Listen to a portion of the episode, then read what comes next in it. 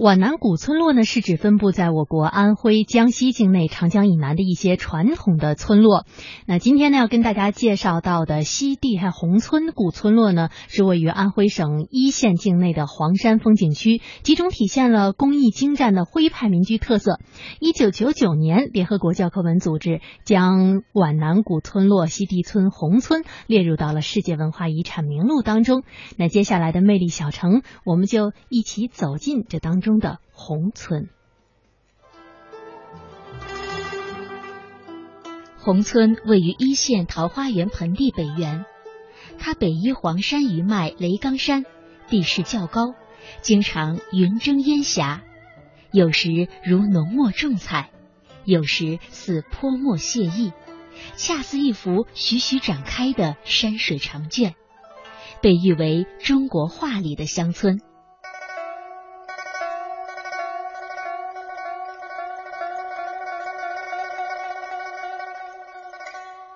徽派建筑明显不同于中国其他的民居建筑，黑与白是徽派建筑外观仅有的两种颜色。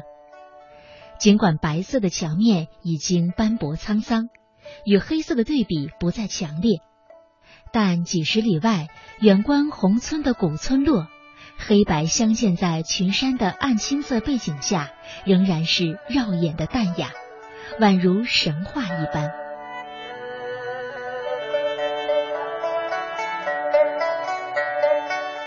走进宏村，高耸的马头墙更让人体会到这些百年老屋过去的荣耀。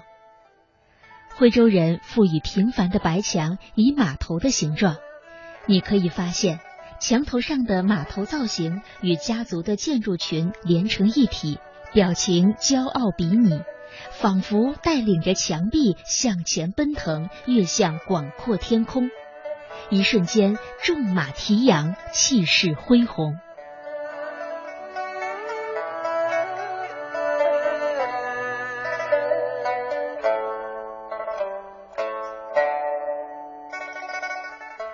走进民居屋内，眼前豁然开朗。只见马头墙与屋檐的交界处，露出一方长方形的空白天际。这就是徽派建筑中一种重要的独特建筑格式——天井。天井不仅使屋内光线充足、空气流通，而且是人们的共享空间。人们坐在厅堂内，能够晨沐朝霞，夜观星斗。它是敞开的、明朗的，是整个建筑中最具有亲和力的地方。来到古徽州嘛，一定要了解一下我们徽派的建筑特点。它是一个砖木结构，先搭木框再砌墙啊。建筑的木头用料考究的，上方的冬瓜梁采用的是香樟，香樟可以散发香味，防虫防蛀嘛。下面的柱子呢就是银杏，树中火化是非常牢固的啊。这些木料都有几百年历史了。另外还有一个特点就是房子里没有窗户的，开的是天窗、天井。通风采光、防盗和聚财的作用。徽州人认为说下雨下黄金嘛，下雪飘白银啊。雨水落到家里边，我们叫四水归明堂，肥水不流外人田，聚财的。这些老屋内部的繁复精致与外部的简洁纯粹形成鲜明对照。徽派建筑在内装修上讲究工笔画的精雕细琢。徽派建筑中的三雕。木雕、砖雕、石雕在这里体现的淋漓尽致，一幅幅精美绝伦的雕刻，代表着徽州人对生活美好的祝福和寄托。你会在这栩栩如生的三雕中找到徽州人崇尚读书的精神，他们用雕刻的形式，将耕读传家的精神永久的留在和他们朝夕相处的老屋里，时刻的提醒自己的子孙后代。万般皆下品，唯有读书高。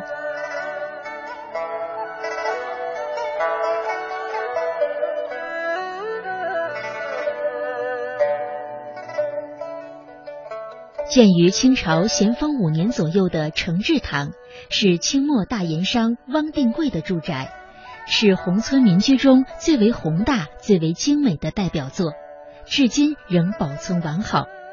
承志堂占地面积达两千一百平方米，全宅系砖木结构，沿中轴线可分为三进，前进为天井式庭院，中进和后进均为三间式庭屋。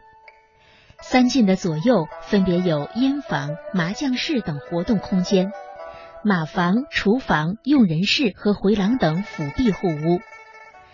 承志堂共有木柱一百三十六根，大小天井九个，七处楼屋，大小六十间房屋。从布局到建造，都可以称之为徽派民居的巅峰之作。承志堂的砖木石三雕精美绝伦，特别以木雕为最，仅木雕上镀的黄金就达一百两，由二十个工匠雕刻四年才完成，堪称徽派古雕中的极品。精雕细缕、飞金重彩中，几百年前的富丽堂皇、从容雅致，不曾因为岁月而失色。中国明清时代徽派建筑达到了自己的鼎盛状态，把中国古典建筑的艺术理论和造型都推向了高潮。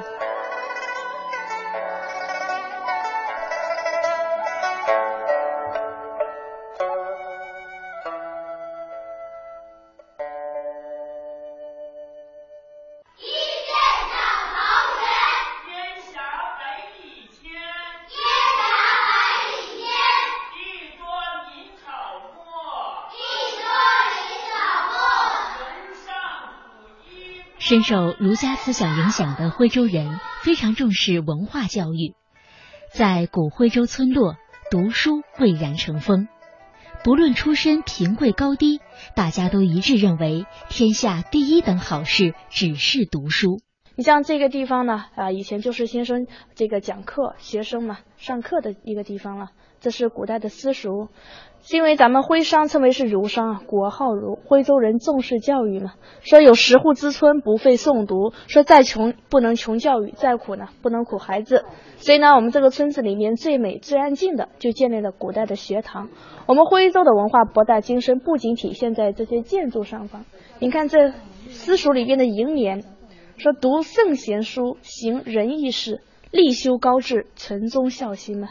要读圣人的书，这个书嘛，做有仁义道德的事，修养自身的品格，为国这个尽尽尽忠，为家庭尽孝嘛。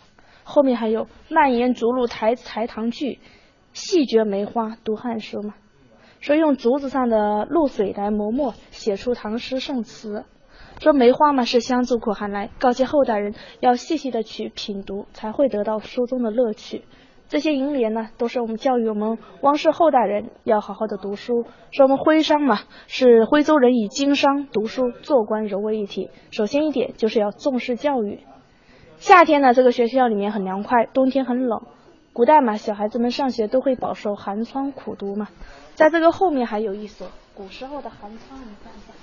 啊，抬头看一下，这边的窗户就被誉为是寒窗，它就像是一块冰被砸碎，形成冰裂纹，而且不管怎么看都是不规则的人字形，这就告诫后代说要吃得苦中苦，方为人上人嘛。十年寒窗，勉励后人好好读书。后面一部分主要就是祭拜孔子的，因为孔子是儒家学派创始人，所以以前学生上学放学第一件事就到后堂祭拜孔子。